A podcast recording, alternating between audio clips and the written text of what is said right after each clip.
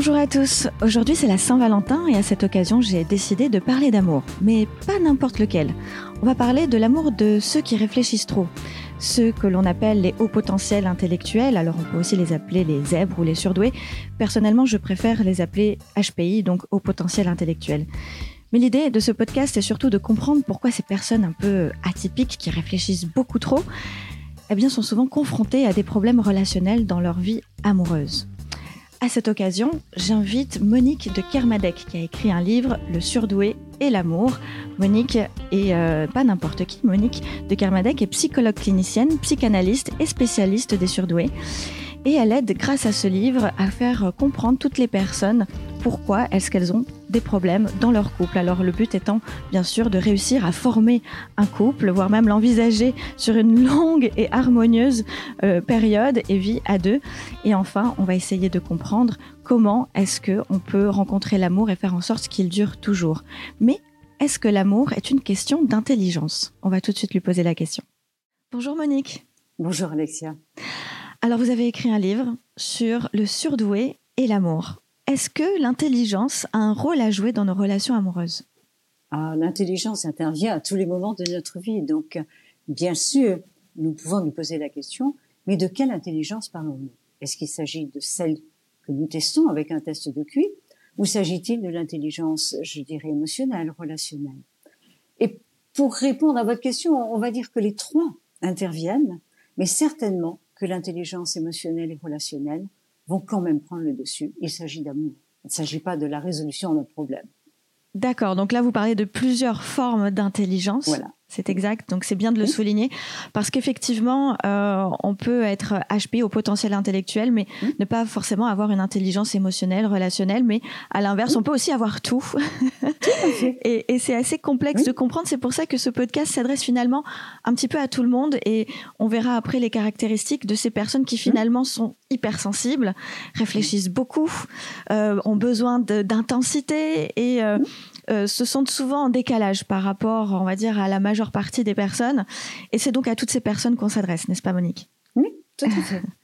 Alors, déjà pour commencer, euh, sachez qu'il y a aussi des personnes que j'ai euh, demandé sur les auxquelles j'ai demandé sur, réseaux, sur les réseaux sociaux de, poser des questions, de vous poser des questions, Monique. Mhm. Donc il y aura deux trois questions de la part de mes followers, comme on dit. Bien, volontiers. Voilà, donc aujourd'hui, j'ai quand même envie de, de savoir comment euh, est-ce qu'un un haut potentiel intellectuel, c'est comme ça que je vais les appeler tout le long de ce mhm. podcast, euh, va faire pour euh, rencontrer l'amour et surtout être heureux et, euh, et comment est-ce qu'il va vivre tout ce processus de relation amoureuse, que ce soit dès la rencontre euh, et mhm. puis pendant aussi euh, toute la durée de la relation, euh, qu'elle dure un an, deux ans, cinq ans, dix ans, mhm. plus avec ou sans enfant. Donc on va essayer de voir toutes ces étapes, mais on va commencer par la rencontre. Déjà, Monique, c'est quand même difficile pour un HPI eh bien, de trouver chaussure à son pied, de trouver la personne qu'il lui faut. Pourquoi est-ce si difficile pour le HPI de trouver quelqu'un? Alors, je pense que c'est difficile en partie euh, parce que dès tout jeune, ils peuvent avoir eu le sentiment euh, d'être tenus à l'écart, que leur différence, d'une certaine façon, elle les posait problème dans les relations avec les autres, et une certaine blessure peut faire que ils anticipent la relation amoureuse avec une certaine crainte, en se demandant est-ce que ça va bien marcher cette fois-ci? Alors, vous parliez de, de rencontre, et là, je pense que ça fait allusion aujourd'hui en grande partie aux, je dirais, aux applications qui permettent éventuellement euh, d'élargir nos connaissances, surtout dans les grandes villes. Et je dois dire que ces applications qui euh, sont, qui rendent service à un grand nombre, sont peut-être moins faciles pour les surdoués qui ont besoin euh, d'un contact, d'un contact euh, réel avec la personne et qui ont besoin de non seulement d'échanger verbalement, de voir, et l'impression que dans l'échange, il y a du toucher. Me disait l'autre jour une jeune femme, je suis très mal à l'aise lorsque je dois me décrire sur une application. Ce n'est pas la même chose quand je suis en présence physique de quelqu'un car je décode des tas de choses. Et vous parlez d'hypersensibilité, et c'est vrai que lors de la rencontre, euh, tous les hauts potentiels vont faire allusion à ce décodage complexe qui a lieu et qui est très rapide, qui passe donc par une démarche intellectuelle, mais qui passe aussi par toutes ces petites antennes de sensibilité. Exact, chose qu'on ne trouve pas sur une photo ou sur une conversation qui, peut, qui peut être trop longue au démarrage, justement. Et, le HPI a plutôt tendance à vouloir euh, analyser vite, savoir. Il sait très vite à qui il a affaire aussi.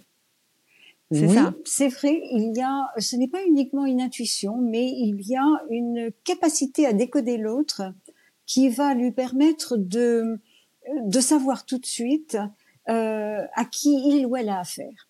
Alors parfois, comme tout le monde, ils peuvent bien évidemment être séduits par quelqu'un qui se révélera décevant. Mais euh, a priori, euh, ils vont rapidement décoder. Ça peut être à l'intonation, euh, au son de la voix, ça peut être au vocabulaire employé. Il y a mille et un petits supports de décodage. Ça, c'est très intéressant justement pour comprendre effectivement que le HPI aura toujours besoin, euh, ou en tout cas aura plus de chances de trouver euh, quelqu'un qui lui correspond s'il le rencontre dans la vraie vie plutôt que sur les réseaux. Euh, est-ce qu'il y a une différence entre un homme HPI et une femme HPI Parce que vous savez, aujourd'hui, dans, dans, le développement personnel, de façon générale, on parle beaucoup euh, euh, justement du masculin sacré, du féminin sacré, d'être euh, plus compatible avec les femmes plus féminines, que beaucoup de femmes sont de moins en moins féminines et de plus en plus masculines.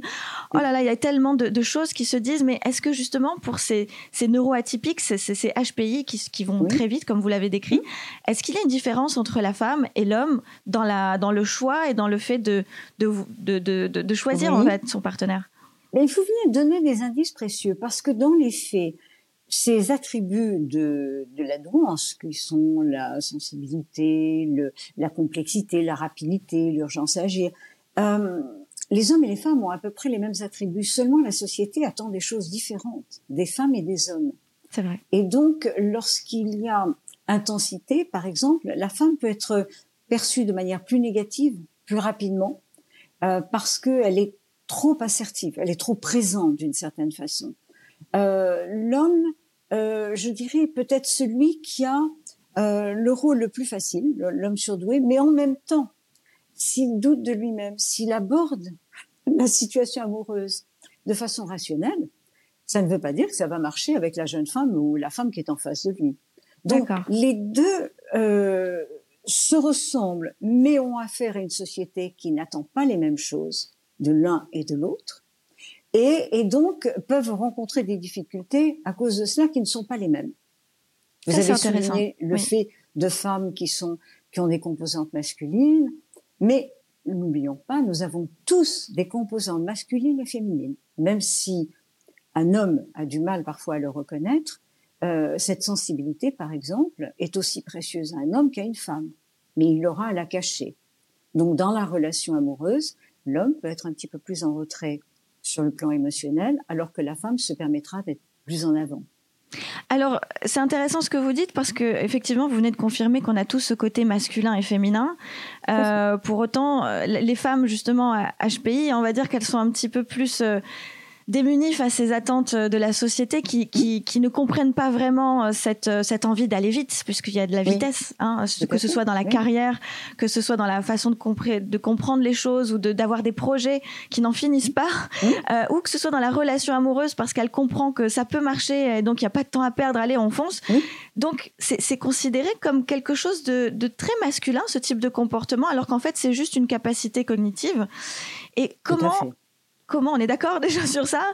Comment comment peut-on faire pour ne pas effrayer l'autre en tant que femme? Parce que souvent, en tant que femme, on fait peur. Alors, nous entendons souvent, euh, personnellement, moi j'ai entendu euh, dans de nombreux entretiens des femmes dire j'ai l'impression que je fais peur.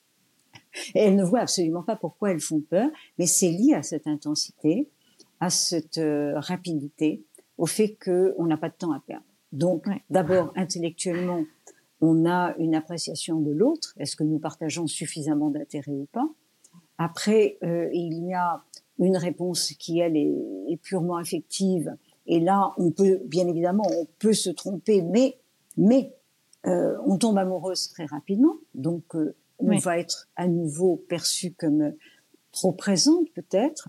je crois que le, les hauts potentiels ont à être particulièrement attentifs à ne pas faire peur à l'autre.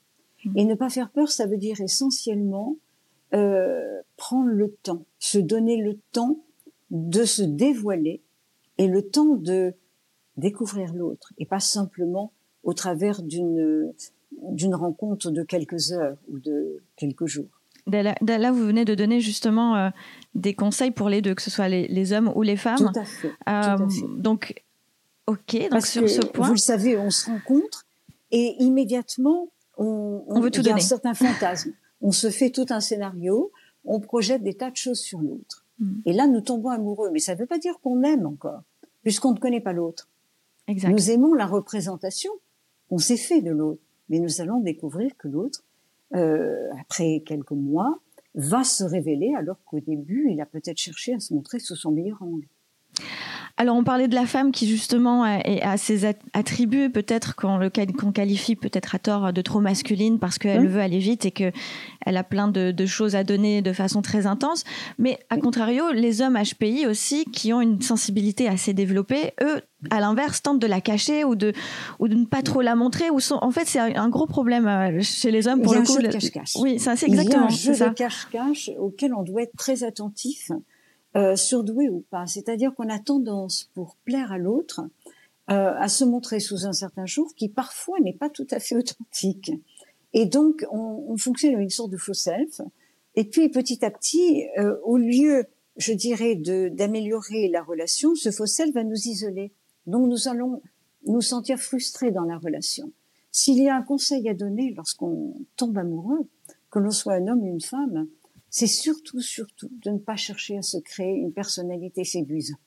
Ah. Mais être soi-même, ça suffit d'être oui, soi-même. Ça c'est vrai, ça c'est vrai. Je suis bien, je suis bien d'accord avec ça. Euh, on va parler de compatibilité, euh, Monique. Est-ce que le, les HPI s'entendraient mieux s'ils étaient tous les deux HPI, justement, si c'est un couple d'HPI, ou est-ce que justement le couple parfait pour un HPI, c'est d'avoir euh, un homme ou une femme qui justement ne l'est pas? Alors, nous avons tous ce fantasme, HPI ou pas, que le partenaire qui nous convient, c'est le partenaire qui nous ressemble. Ah. Encore faut-il savoir ce que l'on entend par nous ressembler. Euh, on sait que, par exemple, deux HPI ensemble, si ça marche, ça peut être vraiment, euh, j'allais dire, le couple parfait, parce qu'ils comprennent les besoins de l'un et de l'autre, et ils ne sont pas euh, frileux, ils n'ont pas peur de l'intensité de l'autre ils vont aussi comprendre le besoin de s'extraire de, solitude de l'autre que euh, peut-être une personne plus normale vivrait comme un abandon. Okay. Donc, il est important euh, pour deux HPI, pour que ça marche bien, qu'il y ait une grande tolérance, un grand respect de ce qu'est l'autre et une capacité d'indépendance. Parce que si nous dépendons de l'autre, nous allons attendre une omniprésence que le HPI ne peut pas offrir. Mais c'est vrai dans des relations, je dirais, courantes aussi, cette euh, capacité à accepter qu'il peut y avoir amour, mais il peut y avoir distance. Alors c'est cette notion de liberté qui est importante aussi pour euh, toutes ces personnes qui réfléchissent trop parce que souvent elles se ressourcent en étant seules. C'est ça Tout à fait. Oui, je pense que nous avons tous besoin d'un temps, euh, d'un temps euh, qui une, ouverture, un temps de euh, de rêverie, un temps de créativité, un temps de d'activité personnelle où nous n'avons pas à nous mettre au diapason de l'autre et nous demander si nous répondons aux attentes de l'autre. Parce que quand on aime quelqu'un, on est tenté de répondre à ce que l'on pense que l'autre attend. Tout à fait. Et alors je viens tout de suite aux questions justement de Norman qui dit souvent les HPI ou HPE ont énormément d'amour à donner mais ont souvent la croyance de ne pas mériter de l'amour. Pourquoi? Alors là, nous retrouvons cette blessure de l'enfance, c'est-à-dire que n'étant pas aimés dans leurs différences, ils craignent que, à nouveau, plus tard dans le couple, ils vivront à nouveau ce, ce rejet ou cette critique. Mais euh, ils ont tout ce qu'il faut pour être heureux en amour et euh, ils ont euh, cette sensibilité, ces capacités d'empathie, d'écoute de l'autre, d'attention à l'autre. Surtout, surtout, j'aimerais rassurer ces, ces hommes et ces femmes qu'il est tout à fait possible d'être heureux en amour, mais il faut trouver la bonne personne. Oui, ce qui n'est pas ce qui n'est pas très simple. En tout cas, c'est intéressant de détecter que ça vient en fait de l'enfance parce que finalement le dénominateur commun que que, qu'ont tous les HPI, c'est cette, euh, ce sentiment de rejet, de différence qu'ils ont eu dans l'enfance et qui finalement perdure et se transforme euh, avec cette, cette, cette, peur ou cette croyance de ne pas mériter de l'amour dans les relations. Alors, on peut être HPI et être très heureux avec quelqu'un qui ne l'est pas, ou très heureuse avec quelqu'un qui ne l'est pas. Euh, et euh, on peut, euh, je dirais, parce que si la personne qui n'est pas HPI est suffisamment ouverte pour accepter l'autre dans sa différence, et ça c'est très important parce que tout un nombre de couples échouent, parce qu'au départ il y a cette illusion qu'on va pouvoir changer l'autre. Ah oui. Et que, euh, oui, il n'est pas parfait, elle n'est pas parfaite, mais avec le temps, et dans les faits, non. Surtout ne jamais partir sur ce principe, mhm. Se connaître suffisamment pour savoir que nous sommes prêts à accepter cette différence et qu'elle n'arrivera pas au point où elle nous mènera à la rupture. Parce qu'on ne supporte absolument pas ce qui fait la différence de l'autre. Et ça va dans les deux sens, puisque en fait, euh, autant il y en a un qui peut espérer que l'autre ralentisse à un moment donné, tout comme l'autre euh, qui peut espérer que l'autre accélère à un moment donné. Tout à fait, tout à fait, ça peut créer des tensions. Et donc, euh, oui, on part sur de mauvaises bases quand on espère ça au départ. Voilà, donc on doit suffisamment se connaître pour se rendre compte du rythme de chacun. et de comment, euh, je dirais, à différentes formes d'intelligence s'ajoute une personnalité qui nous est propre. Parce que nous ne sommes pas un chiffre de QI nous pouvons avoir cinq surdoués qui sont totalement différents, et c'est vrai dans la population générale. Tout à fait. Euh.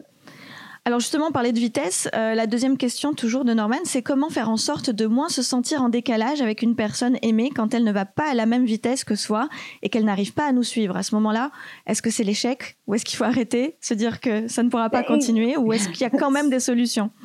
C'est une question importante à nous poser, c'est-à-dire qu'en début de relation, euh, nous devons sentir si la façon de d'être euh, le rythme de l'autre nous convient ou pas.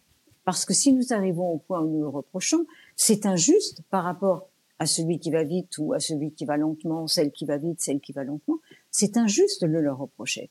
Ils ont, ils étaient comme cela, et soit nous les acceptons dans leur rythme et euh, tout se passera bien, euh, soit nous souhaitons absolument avoir euh, une sorte de d'image de clone quelque part.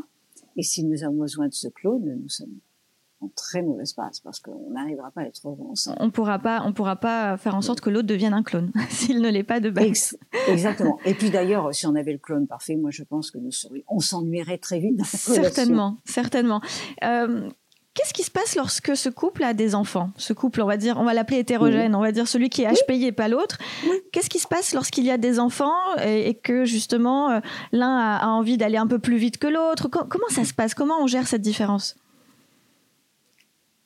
J'ai envie de souligner que déjà dans tout couple, lorsque l'enfant arrive, il y a un équilibre qui est perturbé parce que euh, l'investissement de l'enfant, l'éducation de l'enfant vont déjà euh, peut-être faire apparaître des différences qui n'étaient pas euh, nécessaires pour deux adultes entre eux.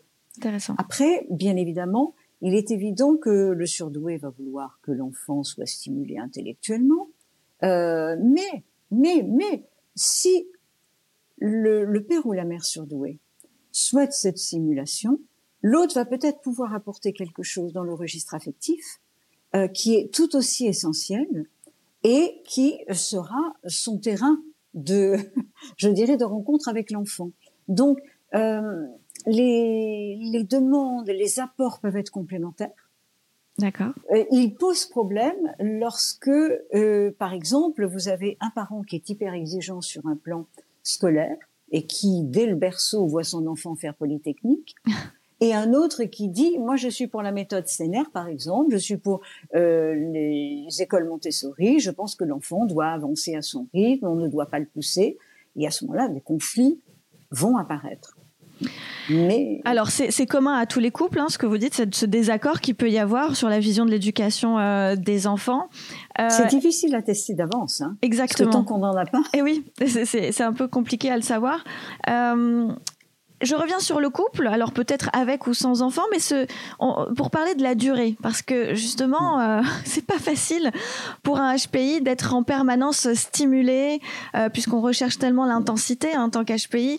Euh, c'est dur d'être en permanence stimulé par la même personne, d'avoir cette intensité par la même personne. Ça peut parfois lui mettre une forme de pression, ou alors on peut vouloir épargner l'autre cette personne-là. Ça serait problématique. Ça serait problématique si nous limitons notre univers à cette personne. Ou, partenaire. ouais. Hein Parce que euh, j'ose espérer que dans toute vie, euh, surdoué ou pas, nous avons des, je dirais, des lieux, des, des relations, des, euh, des activités que nous partageons avec d'autres personnes et qui peuvent nous garder stimulés. Bien évidemment, plus nous partageons de, j'allais dire, d'intérêt avec quelqu'un, surdoué ou pas, plus nous avons de chances de, de garder un enthousiasme que nous partageons. Si nous n'avons rien au départ, si on a un grand sportif et une littéraire ou une grande sportive et un, un scientifique, il va falloir qu'ils trouvent un terrain quand même de rencontre. Parce que ils ne pourront pas être totalement satisfaits par l'apport de l'autre. Certes. Mais il peut y avoir, il peut y avoir quand même des, des, des, terrains. Après, euh, ce qui est aussi intéressant dans ce que vous dites, c'est qu'en fait, il faut aussi accepter qu'on ne peut pas tout avoir dans la même personne, et c'est ok. Ah, exactement. Et ça, alors je dirais, c'est la, la règle, la première règle de du couple, c'est ne jamais tout attendre d'une personne et ne pas en vouloir à une personne si elle ne nous apporte pas tout. Avoir la sagesse dans nos relations, même d'avoir des relations tout à fait partielles, c'est-à-dire que euh, on partage avec quelqu'un euh, qui aime la canne à pêche et la pêche euh, comme ça le dimanche. Si on aime aller pêcher, on va pêcher, mais on sait qu'en dehors de la pêche, on n'a rien à se dire. Mais on peut s'apprécier par rapport à une activité non intellectuelle ou par rapport à une activité artistique. Donc le, je dirais la sagesse de fonctionnement, que ce soit en amour ou dans la vie courante, c'est d'accepter d'avoir des relations qui ne sont pas à 100% partagées. Et c'est justement enlever cette culpabilité de se dire mince si je vais chercher ce qui me manque ailleurs. Alors on ne parle pas forcément de, de, sexualité ici, je, quand même, je tiens à le préciser, on parle de, euh, bah, de, de, tout. Ça peut être une stimulation intellectuelle, des curiosités euh, communes, euh, mais, mais d'être euh, en accord et de moins culpabiliser si on passe un excellent moment avec la personne du sexe opposé euh, parce qu'elle nous nourrit à ce niveau-là et qu'il ne s'agit pas d'une trahison non plus vis-à-vis -vis de son conjoint. Oui, vous soulignez quelque chose d'important et je pense que dans le couple, il faut une certaine, euh, comment pourrait-on dire ça, une, foi en soi et en l'autre. On ne peut pas se montrer jaloux parce que euh, la partenaire ou le partenaire euh, passe des moments absolument passionnants avec une autre personne, mais ce n'est pas une trahison par rapport au couple. Et ça, c'est quelque chose aussi à comprendre. Euh, mais là, nous n'avons plus je dirais, on ne fait plus allusion à, à, la douance, on fait allusion à ce qui serait une jalousie pathologique, à quelque chose qui amènerait une exigence de présence de l'autre. Il ne s'agit pas de l'exigence du surdoué là. Tout à fait, tout à fait. Mais c'est vrai que le surdoué peut, euh, peut penser aussi à tort que parce que l'autre ne répond pas à toute ces, cette stimulation, euh, que finalement il n'est peut-être pas autant attiré par cette personne, que cette personne finalement n'est peut-être pas à la hauteur alors qu'elle elle, elle peut l'être. Je suis tout à fait d'accord et c'est vrai que c'est arrivé au début lorsqu'on commençait à parler de la douance. Moi j'ai vu des hommes et des femmes euh, en entretien évoquer le fait que euh, ils étaient probablement avec euh, la mauvaise personne parce que euh, l'autre ne l'était pas. Ouais. Et alors, de manière assez étonnante d'ailleurs, euh, l'histoire a pu faire que pour certains, euh, les deux ayant été testés, celui ou celle qui était vécu comme n'étant pas surdoué avait juste une personnalité différente, mais l'était aussi. Ah, intéressant. Hein? Euh, donc, ils avaient quelque chose en commun, mais euh, la différence de personnalité a pu rendre l'un des deux aveugle à ce qui contribuait à la différence de l'autre. Oui, oui, oh, j'ai vu pas mal de couples qui sont venus euh, se faire tester après que leurs enfants aient été testés, oui. en se disant si mon enfant est précoce, surdoué ou quel que soit le terme employé, l'un ou deux doit l'être ou les deux le sont. Au départ, les femmes disaient ah oui, mon mari a fait de brillantes études. Oui, mais aujourd'hui, elles reconnaissent qu'elles aussi peuvent quand même avoir euh, tout aussi largement contribué à la précocité de l'enfant.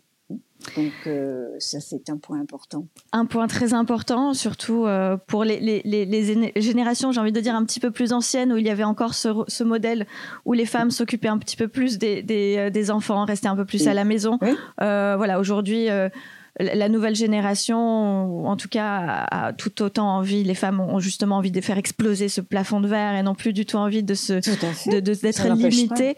Mais en tout cas, ça n'empêche pas, euh, à tout, en tout cas pour toutes les femmes qui nous écoutent et mm. qui ont fait un choix de, de peut-être moins, euh, moins, intellectuel justement, moins scolaire ou moins carriériste, euh, de se, de se poser le, les bonnes questions parce que peut-être qu'elles aussi, elles sont, elles ont cette particularité neurologique. Voilà. Mais vous le soulignez, et ce qui est important, c'est que ce soit un choix.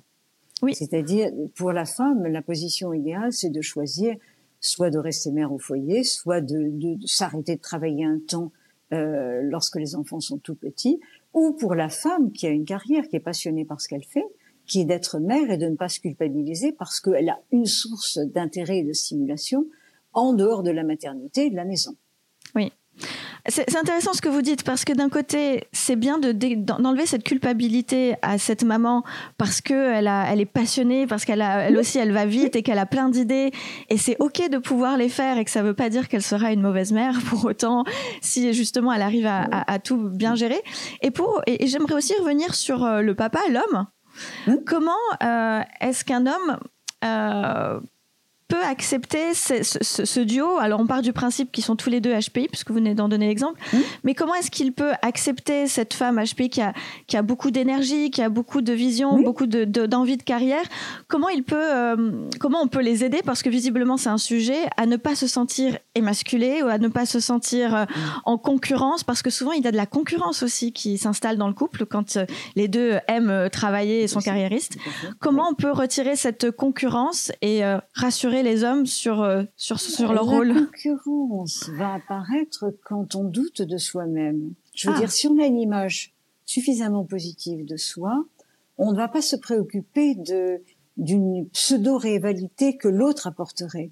On, on mène euh, sa, on, on devient entrepreneur, on a une carrière dans un domaine quel qu'il soit, et euh, on ne se demande pas si sa femme gagne plus d'argent, autant d'argent, moins d'argent je crois que l'ancien modèle, et c'est un modèle dont l'homme et la femme ont été, je dirais, au fond, euh, euh, victimes, parce que ça ne, je dirais, ça les enfermait dans certains, euh, dans certains modes de comportement qui ne leur convenaient peut-être pas. Il est vrai qu'aujourd'hui, moi, j'ai parlé et j'ai reçu des hommes surdoués qui avaient décidé de s'occuper de l'enfant pendant quelques années, de ne pas travailler, et leurs femmes poursuivaient leur carrière c'est rare, c'est plus difficile pour eux parce que la société a du mal à comprendre entre guillemets qu'un homme ne travaille pas. Mhm. Or, quand un homme s'arrête de travailler pour s'occuper des enfants, il se rend compte que la maison est un travail à temps plein.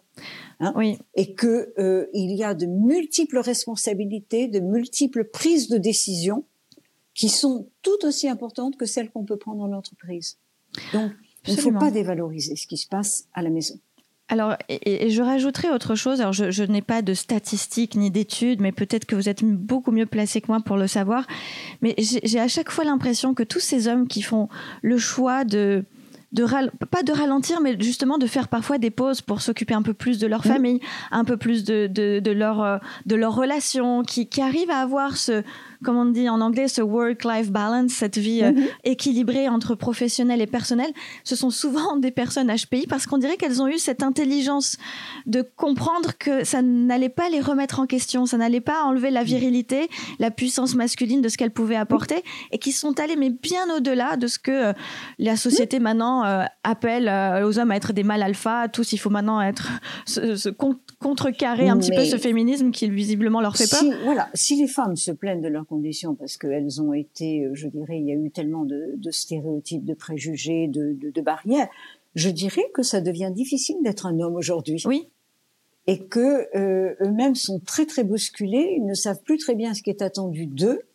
Alors les, les tout Merci Monique, merci. Je suis, je me sens moins seule à penser ça. Merci. Eh oui, euh, il va falloir écrire quelque chose un jour. Ah mais avec grand plaisir. Oui oui. Parce que parce que effectivement, euh, on est dans une société qui change où les rôles traditionnels, fort heureusement, ont, ont bougé et où donc il y a plus de liberté. Mais plus de liberté euh, est aussi source de, de problèmes dans cette phase de transition dans laquelle nous nous trouvons. Tout à fait. Tout à fait. Non, non, mais c'est un vrai sujet sur les attentes des hommes. On a tellement parlé des attentes des femmes et, je pense que maintenant tout le monde est, est, au courant que les femmes ont le droit de travailler autant que les hommes, qu'elles ont le droit, qu'il y a une charge mentale. Enfin, je pense que tout, en tout cas, tout le monde peut-être que je m'avance, mais en tout cas à Paris, en France, pour ceux qui s'intéressent, qui ont un minimum de curiosité sur l'évolution de notre société, on, le sait. Mais euh, de la même façon que maintenant, les hommes, comment ils s'y retrouvent au milieu de tout ça? Donc je, je, trouve que c'est un sujet très intéressant à aborder, justement, cette place euh, des hommes. Euh, comme nous sommes la, à la Saint-Valentin, et que euh, on parle euh, on parle justement de euh, il y a peut-être des personnes qui vont ce soir euh, se retrouver autour d'un verre d'un bon dîner d'un restaurant je ne sais pas de quelque chose qui qui réunit en tout cas le couple. Quels sont les conseils que vous pouvez donner aux, à toutes ces personnes qui sont donc HPI, au potentiel, euh, pour maintenir un petit peu cette flamme, pour essayer de, de, de, faire perdurer cet amour. Alors je suis sûre que les conseils que vous allez donner sont peut-être valables à tout le monde, mais est-ce qu'il y a une particularité chez le HPI que, voilà, où vous avez dit, ah, vous avez dit, tiens, ce couple a fait ça, ça peut peut-être marcher? Vous me posez là une question à laquelle il est bien difficile de répondre. Je dirais que dans un, dans, si les couples qui se retrouvent aujourd'hui, jour de Saint-Valentin, sont de tout nouveaux couples, mon conseil serait euh, prenez le temps de vraiment, de vraiment découvrir l'autre. Prenez, donnez-vous du temps tous les deux pour être vraiment ensemble et pas jouer un rôle uniquement, parce que cette soirée sera riche si vous êtes vous-même et vous partagez euh, vous passerez une bien meilleure soirée et vous aiderez votre couple à avancer. Mais après, il y a tous les fantasmes, la Saint-Valentin, les petits cadeaux, la manière de se comporter, le ci, le là. Je dirais, il doit venir en second. L'important, c'est la présence de l'autre et le, bonheur que nous apporte la présence de l'autre et comment nous pouvons y contribuer. Pour les couples qui sont déjà installés depuis longtemps, alors là, on se trouve face à la question qui est euh, l'amour, c'est un, c'est quelque chose auquel on, travaille au quotidien. Euh, C'est mhm. quelque chose que nous nourrissons, c'est quelque chose qui mérite notre attention. Et s'il y a un jour de Saint-Valentin, eh ben c'est un jour peut-être où on va rejouer quelque chose d'ancien, du jour euh, des premiers jours où on, on découvrait les choses l'un sur l'autre et on essaye de le rendre aussi romantique que possible. Mais ça ne nécessite pas euh, d'énormes dépenses, d'énormes cadeaux ça nécessite vraiment la possibilité d'être ensemble, vraiment ensemble. D'être à l'écoute euh, toujours. De toute façon, c'est un travail de, de, tous les jours, comme vous le disiez très bien. Euh, et justement, parlant de travail, j'aimerais un petit peu revenir sur euh, cette, cette notion de, de, de, carrière, parce que très souvent, les HPI ont, ont, quand même, sont quand même des passionnés, ont, ont, ont très envie d'apporter une contribution à l'humanité oui. sur beaucoup de beaucoup d'aspects. et la carrière n'est finalement pas du tout perçue comme un, un travail laborieux. Au contraire, c'est plutôt euh, quelque chose de, de positif et, et, qui enrichit la vie du HPI. Euh, et, et, souvent, on, certains HPI peuvent se dire, tiens, est-ce que vraiment je suis faite pour une relation amoureuse. Est-ce que la relation amoureuse ne va pas m'encombrer dans ma carrière et est-ce qu'au final ce serait pas plus simple d'être sans amour, sans, sans conjoint? Est-ce que à l'inverse, et là je vais à l'encontre de la Saint-Valentin et de tous ces couples qui se réunissent aujourd'hui pour célébrer l'amour, est-ce qu'on peut un petit peu évoquer le, le, le, les choix de certains HPI de ne pas être en couple? Et est-ce que c'est mauvais à long terme? Est-ce qu'ils finissent par le regretter? Quels sont vos, vos retours par rapport à ça? Vous soulignez un point qui est important, qui est la liberté que nous devrions avoir euh, lorsque nous décidons de ce qui euh, nous donne le sentiment de vivre une vie pleine. Euh, on nous donne, euh, la société nous donne un modèle, mais nous n'avons pas nécessairement euh, à correspondre au modèle donné par la société. Si on décide que euh, on peut-être et c'est souvent le cas lorsqu'on a eu euh, une expérience enfant d'un couple qui ne s'entendait pas, d'un couple qui s'est mmh. déchiré ou élevé par un parent euh, célibataire. Euh, il est vrai qu'à ce moment-là, aborder le couple en toute confiance est parfois difficile. Mais euh, on peut, sans faire preuve d'un égoïsme forcené, décider qu'on n'est pas prêt pour être en couple ou on n'a pas le désir d'être en couple Ceci peut se modifier au cours des années. On peut très bien découvrir qu'à 45 ans, à 50 ans, euh, après tout, partager avec quelqu'un. Parce que le couple, c'est aussi une occasion de partage, c'est une occasion d'échange, c'est une occasion d'attention euh, que l'on peut donner et recevoir. Hein. Donc, nos besoins peuvent évoluer au cours d'une vie. Et vous le parliez par, vous en parliez par rapport au couple. Vous avez des couples qui ne vivent pas ensemble et qui se considèrent des couples aussi. Ils n'ont pas d'autres relations, mais ils sont conscients qu'ils ont chacun besoin de leur espace et que de se retrouver garde une sorte de magie à la relation. Et puis, par rapport aux stéréotypes, je dirais, il peut y avoir la question d'enfant. Vous pouvez avoir un couple qui s'aime, un couple qui, euh, je dirais, n'est pas nécessairement orienté dans ce projet vers le projet de famille, parce que euh, ils trouvent, ils ont besoin de cette disponibilité, que ce soit pour leur euh, création personnelle, que ce soit par rapport à ce qui les aide à se s'actualiser, à se réaliser. Donc, soyons, gardons l'esprit ouvert, je dirais, que l'on soit surdoué ou pas, autorisons-nous à d'abord à nous connaître, parce que pour prendre la bonne décision, il faut se connaître. Et puis euh, à nous autoriser à notre choix, ce qui n'est pas toujours évident, car il y a des pressions extérieures. Alors justement, vous parlez de, de, de pression euh, extérieure, et moi j'ai envie de jouer sur le mot dépression. Parfois, ça crée des euh, dépressions. Ça crée des dépressions, et, et en fait, euh, il y a aussi une des caractéristiques du HPI qui est souvent donc par cet isolement, ce sentiment de, de solitude aussi, d'être souvent dans des dans des états émotionnels assez intenses.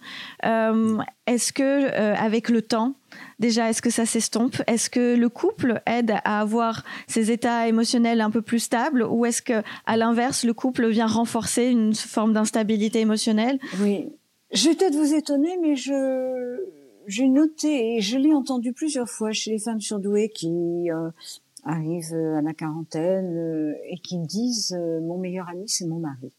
Ah. C'est-à-dire que le couple, il peut y avoir, je dirais, un départ plus passionnel et une évolution vers une relation qui est peut-être euh, moins intense dans, euh, je dirais, dans ses rapports, dans, ses, euh, dans, dans le désir, mais qui reste un couple profondément soudé car il y a de l'amour, de l'affection et il y a aussi surtout de la complicité, de un sentiment de compréhension.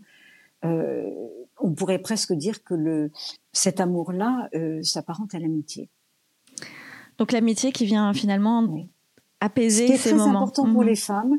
Je pense que euh, les hommes vont plus rapidement répondre à une attirance physique, mais l'homme surdoué très rapidement, s'il n'y a pas euh, un partage intellectuel, euh, l'attirance physique ne suffira pas à en faire un couple durable. Même pour les hommes. Je rentre dans le cliché. Hein. D'accord. Oui, oui, oui. Je crois que euh, alors, il y a une question d'âge, bien sûr, hein, puisque euh, on n'est certainement pas la même personne avec les mêmes attentes à 25 ans et à 45 ans ou à 65. Mais euh, cette complicité est un facteur absolument essentiel dans euh, la relation des surdoués entre eux. Alors, Monique, on arrive bientôt à la fin. J'aimerais vous poser la dernière question. C'est finalement celle de votre livre, puisque, je le répète, hein, vous avez donc écrit euh, le livre Le surdoué et l'amour. La grande question, c'est finalement comment rencontrer l'amour et faire qu'il dure toujours. Comment, ah. Monique? Eh bien, on l'a évoqué, euh, pour réussir son couple, vous l'avez dit tout à l'heure et on est venu, d'abord, n'attendez pas tout d'une seule personne pour que cet amour dure toujours. Il ne va pas falloir reprocher à l'autre euh, ce qu'il ne peut pas apporter. C'est normal, nous ne pouvons pas tout apporter. Il faut se connaître, parce que si on ne se connaît pas, si on joue un rôle ou si on, on essaye de mener un conte de fées, euh, la vie est autre chose que ce conte et on, on doit l'accepter avec ses aspérités. C'est, euh, le, je dirais que euh, beaucoup communiquer est important. Alors communiquer ne veut pas dire s'engueuler. Oui. on peut être en désaccord, on peut exprimer une colère ressentie dans un contexte, hein, mais surtout, surtout, partager avec l'autre ce que nous fait vivre, ce que nous font vivre, ses actions, ses paroles. Si on met un mouchoir dessus, il y a un beau jour où euh, le volcan explose et où le couple euh, ne peut plus continuer parce qu'il y a trop de, de, colère, trop de. Et puis, euh, je dirais, essayer de contrôler quand même un peu ses émotions. Oui. C'est pas parce qu'on est très sensible qu'on doit oui, qu'il faut exploser. voilà. en positif ou en négatif. Tout à fait, c'est vrai.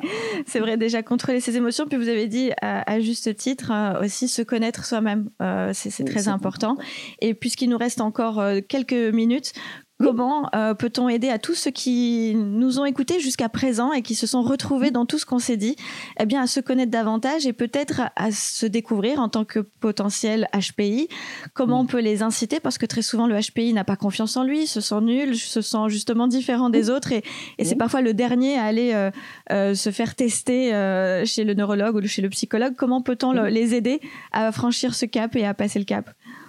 Alors, en ce qui concerne le test, moi je dirais qu'il ne faut pas l'aborder comme euh, je vais répondre à une question, euh, je suis intelligent ou je suis un crétin. Hein. C'est ça. Je, veux dire que ce test est avant tout là pour nous permettre de comprendre comment fonctionnent nos différents modes de pensée, quelles sont nos forces. Et s'il y a des vulnérabilités, bah, faisons nos choix en mettant de côté nos vulnérabilités euh, autant que se peut et investissons nos forces et notre vie sera beaucoup plus satisfaisante. Donc n'y allez pas avec la crainte d'être jugé, euh, vous n'avez pas obligatoirement en parler à quelqu'un. Vous pouvez le faire euh, de façon tout à fait personnelle. Et ne vous dites pas que si vous n'avez pas 130 de QI, vous manquez de valeur. Loin de là. Je dirais que euh, notre valeur n'est pas prouvée uniquement par un chef euh, de QI. Donc, investissez-vous, faites-vous confiance, testez, cherchez des choses nouvelles dans votre vie qui vous permettront de percevoir ce que vous êtes capable de faire. Parce que il n'y a pas que ce que les autres nous ont dit que nous étions capables de faire. Qu'est-ce qui nous donne du plaisir? Qu'est-ce qui fait que nous pouvons le faire sans compter le temps qu'on y met? Puisqu'on parlait tout à l'heure de la carrière satisfaisante. C'est vrai, on ne travaille pas. Quelqu'un me disait l'autre jour, on parle de la retraite, mais moi j'ai pas l'intention de m'arrêter. Exact. Je ne fais pas un travail. Ce que je fais me passionne. Bon.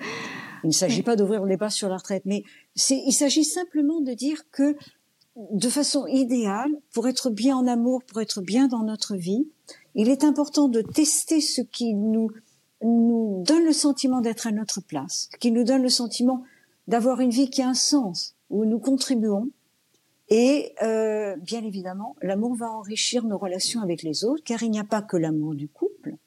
Euh, il y a ce qu'on appelle affection. Il y a, euh, si vous remarquez, l'amour est quelque chose qui est qui est assez semblable parfois euh, pour des proches, pour des, des personnes que nous rencontrons. Il y a un sentiment que nous ressentons et celui-ci est lié au sentiment d'être vivant.